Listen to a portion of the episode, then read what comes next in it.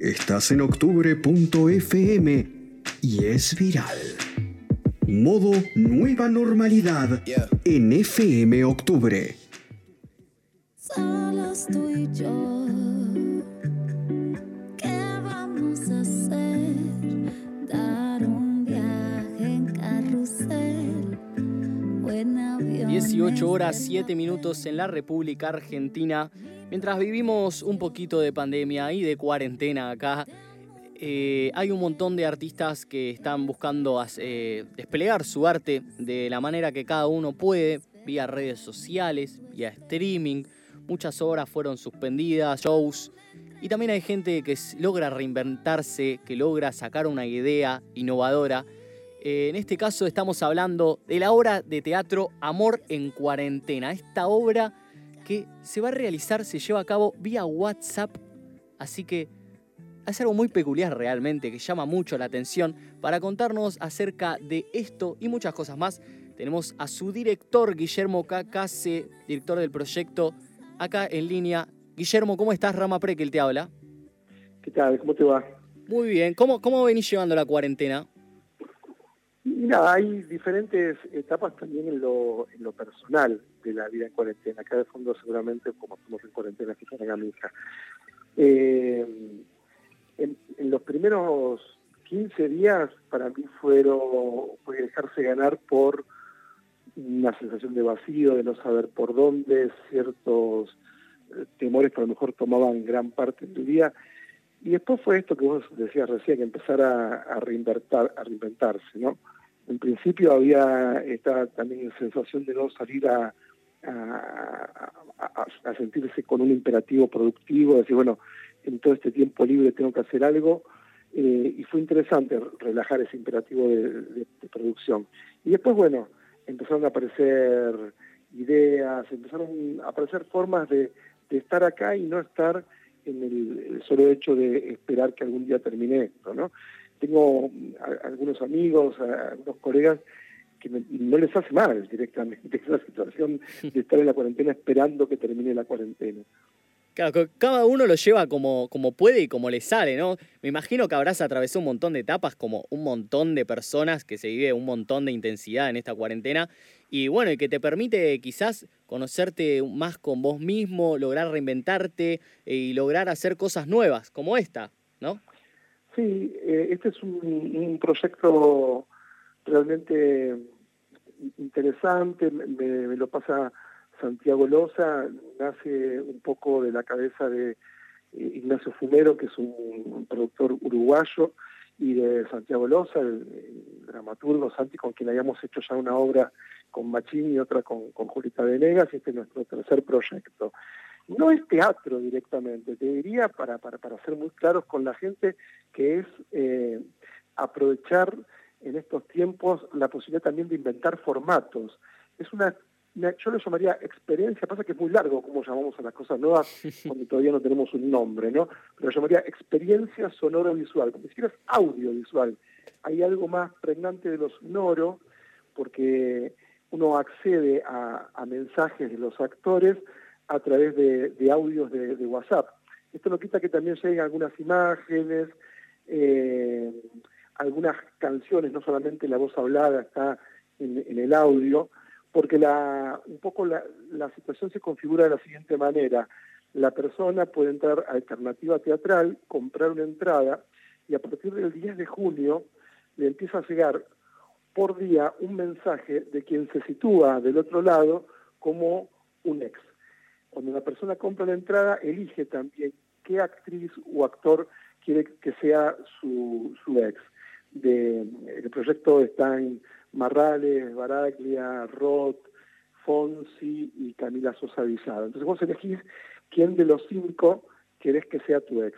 Entonces tu ex empieza a rememorar instancias en las que estuvieron juntos, todo esto en audios que no duran más de cuatro minutos y como te decían, en diferentes momentos del día, durante 14 días te, van llegando. De alguna manera, eh, por eso es más que nada una experiencia.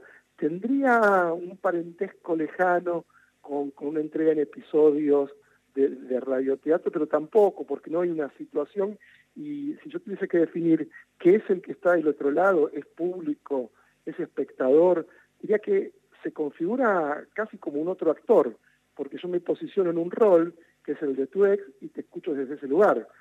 Inclusive con, con la experiencia que ya está sucediendo en Uruguay y en Ecuador, vamos teniendo noticias que algunos sienten que si, si están en soledad, pasando la cuarentena, vas a ser como una compañía en un momento del día, ficcional, y otros sienten hasta pudor de escuchar el mensaje de un ex muy cerca de su actual pareja con la que están pasando a lo mejor la cuarentena. Se configura entonces el otro como en un lugar muy activo, casi que tiene que ser cómplice de la experiencia, porque como en todas estas cosas, incluso en el teatro, en el cine, si vos no te haces cómplice de la experiencia, no, no te comes el viaje, por decirlo de alguna manera, ¿no? Claro, obvio, más que interesante lo que estás diciendo acerca de este prototipo, lo podríamos llamar, de nuevo, nueva plataforma de, obra de teatro, algo así, a, ver qué, es lo que surge. Y también, como bien decías, eh, que la persona, o sea, la persona que compra la entrada, toma un rol protagónico en lo que sería como esta obra, porque es algo que surge de una charla entre el actor eh, y, y la persona que compró la entrada. ¿Qué es lo que lo que puede hacer esta persona, o sea, esta persona que compró la entrada, eh, en base a estos mensajes? Eh, ¿Contestar de la manera que ella, que uno quiera? ¿Cómo es? No, no, no puede contestar porque si no, de alguna manera se rompe la ficción en la que del otro lado yo te sigo mandando mensajes porque me clavas el visto, pero no, pero no me decís, sí, quiero que nos veamos, romper la cuarentena, venite a casa, eh, quiero volver a tener un vínculo con vos ni tampoco me decís, che, no me dejes más mensajes, ¿sabes qué? No te quiero escuchar más. La persona, el último día, eh, casi como en el orden de la evolución, si quiere puede dejar un mensaje, pero no está pensado para una interacción directa. La, la interacción es desde la, desde la escucha misma. Creo que estaba pensando mientras te escuchaba vos recién que, que no es menor la escucha en estos días, no como una experiencia que te proponga eh, agudizar tu, escucha y que tu propia escucha, eh, es decir, habilitar tu sensibilidad, te instale en, tener percepciones que se empiezan a generar como, como por un ratito, por ese ratito en tu propia realidad, ¿no? Tener una percepción de una realidad otra en estos días me parece eh, me parece que es una buena oportunidad para experimentarlo, ¿no?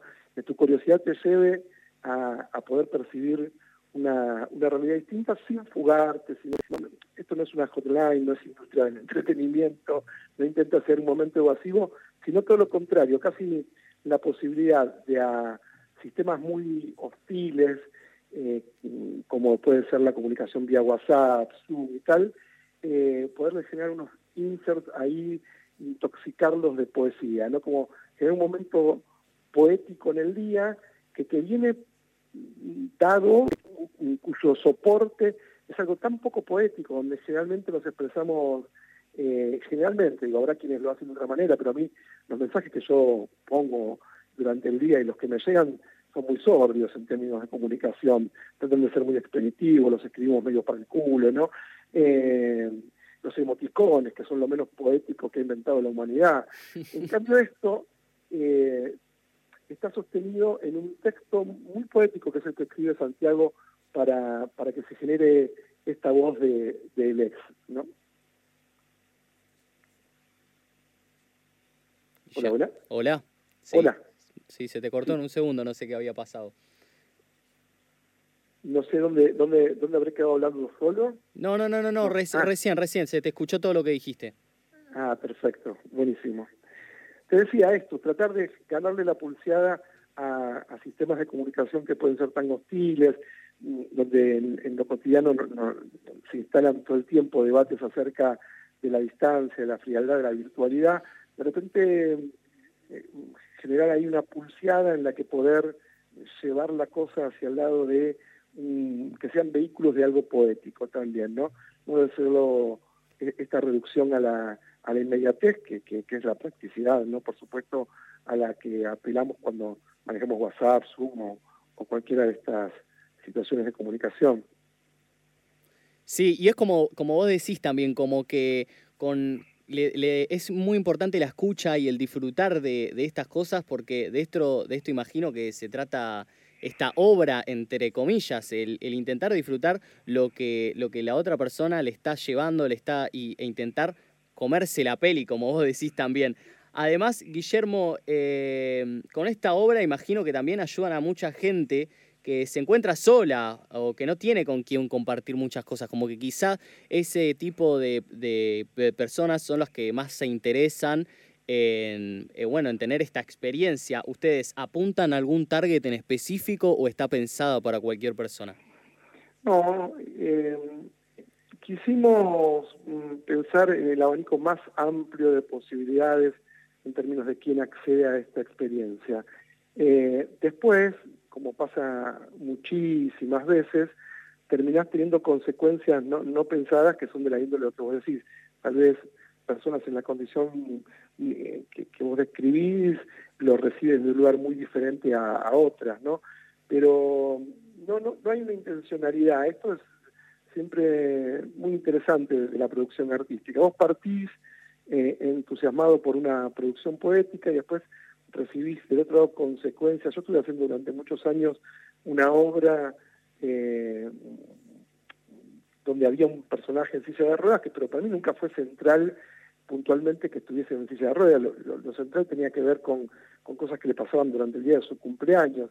Y sin darnos cuenta, en un momento empezamos a recibir una cantidad de mensajes, invitaciones a hablar, asociaciones de, de, familias que tenían algún familiar eh, con algún tipo de situación así de diferencia, tanto sea motora como de cualquier otro índole, ¿no? Entonces decimos, ah, mira, nosotros salimos con una propuesta y después eh, el eco que tiene o el lugar de la recepción, hay algo en el lugar de la recepción cuando no estás haciendo publicidad y creo que ni siquiera haciendo publicidad la puedes pegar con esto que es incontrolable, ¿no? Que yo entiendo que hay encuestas, que hay estudios, que hay gente laburando sobre la idea de lo, de lo capturable, porque eh, hoy todo tendría que poder ser computable, algo, algoritmizable, inventemos ahí una palabra, eh, pero no, pero se escapa, por suerte eh, los sistemas que habitamos tienen fugas, tienen zonas de quiebre, donde se terminan produciendo cosas, nada, consecuencias, a mí me parece muy hermoso de lo que tiene que ver con la comunicación con el público, enterarme de cosas que no estaban en ningún plan, porque creo que cuando la cosa no está en ningún plan es donde realmente se arma acontecimiento. Pasó algo, no pasó algo y es muy gratificante para, para uno como artista eh, entender las consecuencias de lo que no estuvo especulando con un efecto. ¿no?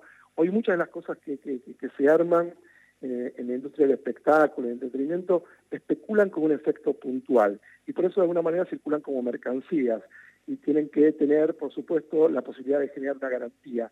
Esto no tiene ninguna garantía. Y lo que no tiene ninguna garantía, hoy por hoy, es lo que mejor puede pronunciarse en el terreno de lo artístico, ¿no? Que, estamos convidando una experiencia sin garantías. Eh, en un momento donde todo querría alguna garantía, yo creo que incluso de alguna manera algunas ansiedades de hoy en, la cuarentena tienen que ver con que no tenemos entrenamiento ponernos de cara a la incertidumbre, ¿no? Eh, cierto sector, no digo todos, de, los que hacemos mm, trabajos ligados al artístico, miramos a, la incerteza, a la incertidumbre bastante a la cara. Eh, así todos estos días por momentos nos desorientan y como decía vos, cada uno tiene derecho a vivir esto como puede, eh, como quiera, pero a mí no me parece menor convidar una experiencia sin garantías, ¿no? Que convide algo del orden del incierto, pero que no obstante no te paralice. Lo artístico tiene un poco esa condición, te genera una contención tal que te invita, te invita al incierto, pero no te paraliza. Hay algo del orden de lo vital en, muchas producciones artísticas, no digo en todas, que al tiempo que te, te, provoca un estado de, ausencia de garantía, también te contiene, te acompaña, como para que esa ausencia de garantía no, te deje paralizado y, recortado, ¿no?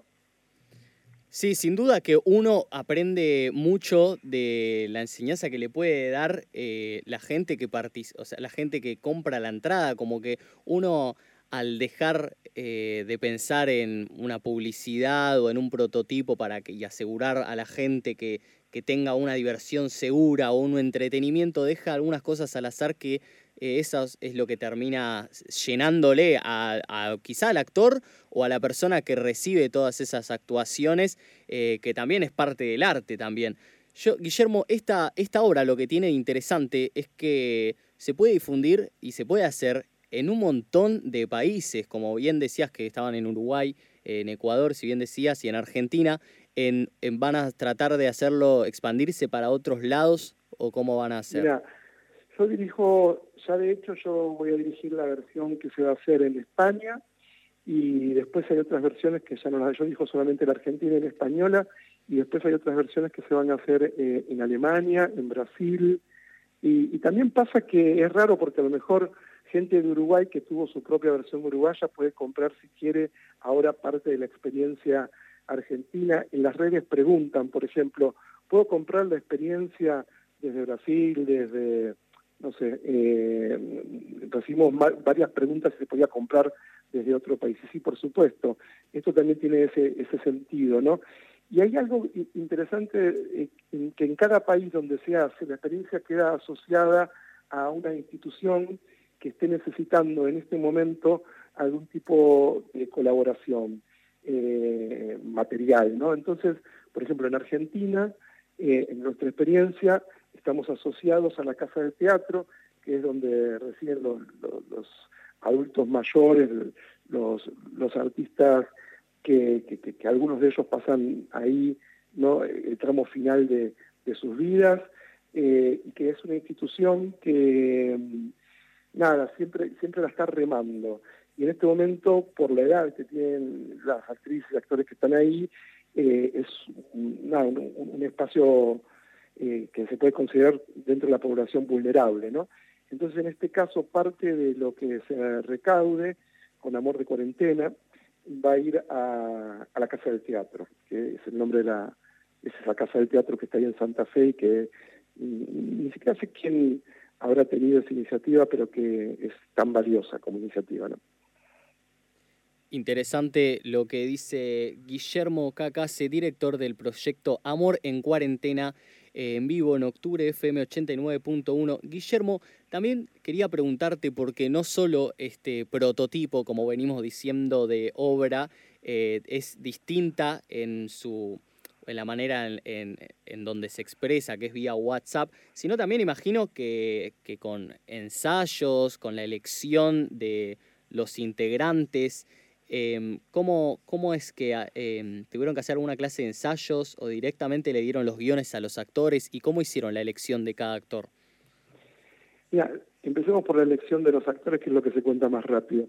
La elección de actrices y actores tuvo que ver con un criterio de amplitud dentro de lo que puede ser el imaginario de la gente, poder tener de alguna manera eh, voces representativas de lo que podría ser el interés más diverso de, la gente y al mismo tiempo que tengan cierta popularidad, ¿no? Que, que, den ganas de hacer la experiencia con ellos porque de alguna forma eh, les resulten familiares y, así entonces poder eh, eh, lograr que la experiencia se, se, disemine muchísimo más, ¿no? Entonces, por eso eh, son quienes son, de alguna manera, contando también dentro de los que tienen que ver con, con actores que tengan una buena llegada, como es en el caso de cada uno de los que están convocados, que algo, algo inexorable, que, que sean buenos actores y buenas actrices, ¿no? Eh, juntar esa, esas condiciones, que estén dentro ¿no? del, imaginario del público en tanto diversidad de voces, de propuestas, de género, y al mismo tiempo eh, que ellos tengan per se eh, el talento que tiene cada uno de los que está convocados. Eh, y después, en relación al término de, a los ensayos, y hubo diferentes modalidades según cada uno. En todo caso, siempre fueron individuales los ensayos, con algunos hicimos una larga charla telefónica, con otros una videoconferencia, de inicio. Después yo les mandé algunas situaciones que ayudaban a fortalecer el imaginario, pensando que el personaje escucha esta música, mm, ve, estos videos, generar lo que llamamos generar mundo, ¿no? que a ellos les, les dé eh, backup, digamos, ¿no? de genere cierta consistencia el saber cuál es la particularidad, la singularidad de las voces a habitar. Y después en lo más práctico se trataba de grabar audios, me los mandan, yo les hago una devolución, vuelven a grabar otro audio, me los mandan, a lo mejor corregimos de un audio entero una sola palabra, y porque está muy bien de actuación, pero hubo un traspié, un furcio o algo que es una sola palabra que quedó rara, entonces corregimos esa sola palabra, y para eso nos valemos de, un momento de edición que está a cargo de, Francisco Castropiso, Fran Castropiso, que es un, realizador, un cineasta que está haciendo toda la edición audiovisual, donde eh, limpiamos algunas cositas de sonido, otras las dejamos porque está muy bueno que, el audio de WhatsApp tenga eh, resonancias con lo que tiene que ver con pasó un perro, pasó un colectivo, se escucha una canilla abierta, esto le genera ese sonido ambiente eh, que sea la producción de una ficción situada, ¿no? que, se arme la situación. Eh, pero tenemos esas instancias, un ensayo más general, un ensayo más particular sobre cada audio y después nos pasamos a, edición. ¿Y cuánto tiempo le llevó realizar los ensayos? ¿Le llevó mucho tiempo o fue con trabajar con cada uno individualmente y con eso ya estuvieron para lanzar la obra? Eh, me, me, matás porque yo siento que estamos hace mucho con esto, pero no tengo, no te puedo decir con precisión cuánto. Creo que estamos trabajando diariamente, incluyendo los domingos, hace casi dos meses. Eh, y es muy raro porque eh, tenemos un sistema muy caótico de trabajo. Yo he recibido audios del querido Baraglia a las 5 de la mañana. Eh, pero ya hay un código. pero ya hay un código con la gente de producción que, está trabajando muchísimo, como también Romina Sierra, eh, Gabo Baigorria, eh, que, que no nos atendemos si estamos ocupados o si estamos descansando. Entonces hay código. Vos me puedes mandar el audio a cualquier hora del día. Lo que pasa es que a veces yo recibo un audio a las once y media, doce o una que me estoy por acostar y me dan ganas de escucharlo. Entonces lo escucho y ahí mismo mando una devolución, entonces el actor graba otro audio y nos vamos y nos quedamos eh, en un ping-pong de ensayos hasta las 3 de la mañana, eh, o, alguna de las dos personas corta y dice, mira, estoy quemado, me voy a dormir, escucho el último audio que me mandaste mañana cuando me levante. Eh, así que yo creo que si volviese a hacer esta experiencia, ordenaría un tema de horario porque eh, como primera vez ha sido alucinante, pero, pero es muy caótica, ¿no? Eh, son audios en cualquier momento de, del día y cebarse y, quedarse, eh, ya te decía, ¿no?